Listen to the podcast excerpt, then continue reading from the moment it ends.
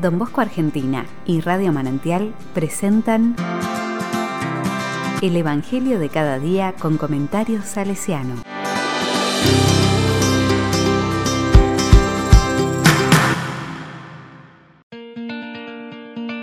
Martes 16 de marzo de 2021. Al verlo tendido, le preguntó. Juan 5, del 1 al 3 y del 5 al 18. La palabra dice, se celebraba una fiesta de los judíos y Jesús subió a Jerusalén. Junto a la puerta de las ovejas, en Jerusalén, hay una piscina llamada en hebreo Betzata, que tiene cinco pórticos. Bajo estos pórticos yacía una multitud de enfermos, ciegos, lisiados y paralíticos. Había allí un hombre que estaba enfermo desde hacía 38 años. Al verlo tendido y sabiendo que hacía tanto tiempo que estaba ahí, Jesús le preguntó, ¿Quieres sanarte? Él respondió, Señor, no tengo a nadie que me sumerja en la piscina cuando el agua comienza a agitarse. Mientras yo voy, otro desciende antes. Jesús le dijo, levántate, toma tu camilla y camina. Enseguida el hombre se sanó, tomó su camilla y empezó a caminar. Era un sábado, y los judíos dijeron entonces al que acababa de ser sanado, Es sábado, no te está permitido llevar tu camilla. Él les respondió, El que me sanó me dijo, Toma tu camilla y camina. Ellos le preguntaron, ¿quién es ese hombre que te dijo, Toma tu camilla y camina? Pero el enfermo lo ignoraba, porque Jesús había desaparecido entre la multitud que estaba allí. Después, Jesús lo encontró en el templo y le dijo, has sido sanado, no vuelvas a pecar, de lo contrario, te ocurrirán peores cosas todavía. El hombre fue a decir a los judíos que era Jesús el que lo había sanado. Ellos atacaban a Jesús porque hacía esas cosas en sábado. Él les respondió, mi padre trabaja siempre, y yo también trabajo. Pero para los judíos esta era una razón más para matarlo, porque no solo violaba el sábado, sino que se hacía igual a Dios, llamándolo su propio Padre.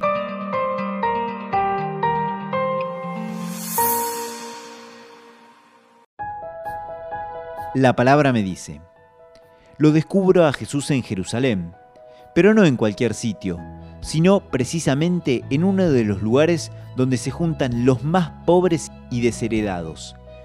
Se dirige a Betzata, una piscina llena de enfermos, despreciados, olvidados. Me imagino los lugares de mi geografía cotidiana que Jesús recorrería, precisamente porque allí se encuentran los más abandonados y necesitados de su compasión de cura. Comparto esos no lugares con los espacios que habitualmente recorro yo. Pero aún en ese lugar, Jesús se acuerda del más olvidado, se acerca al más alejado y dirige toda su atención al que más indiferencia genera en el resto de los enfermos, no tengo a nadie que me sumerja. Dedica su tiempo al que ya perdió toda esperanza por estar en esas condiciones, 38 años. Va de lleno a la necesidad más grande, sabe intuir quién puede estar desesperadamente necesitado de él. Me pregunto a qué punto llega mi capacidad de descubrir a quien más esté necesitado en este momento de mí. Contemplo a los jóvenes, tratando de descubrir a aquellos a los cuales tenemos que dirigirnos sin perder más tiempo.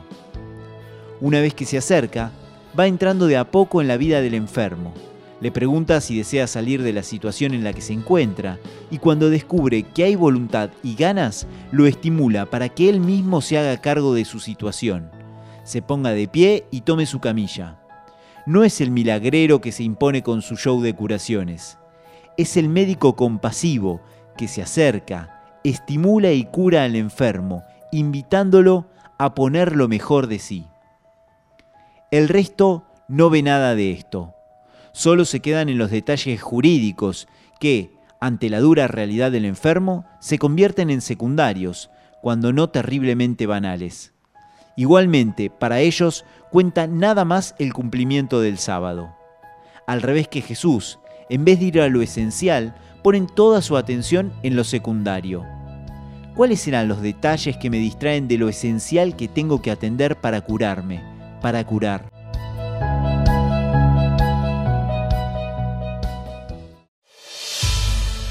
Con corazón salesiano. Me lo imagino también a don Bosco en la barriada pobre de Baldoco, recorriendo obradores, talabarterías, cárceles, lugares donde sabe va a encontrar a los jóvenes más necesitados de verdadera y plena salud. También me conmueve la esencialidad campesina de don Bosco, que más de una vez sabe posponer y transgredir con tal de salvar un alma.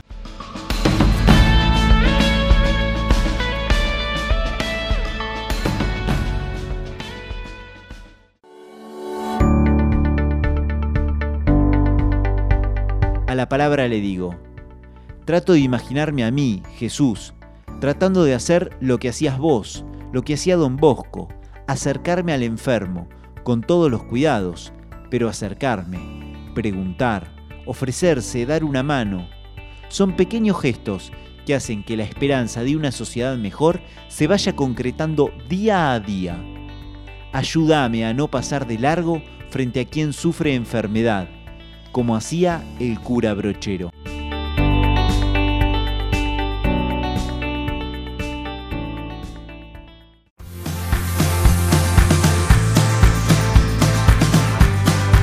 Recibí el comentario salesiano al Evangelio de cada día ingresando en www.donbosco.org.ar.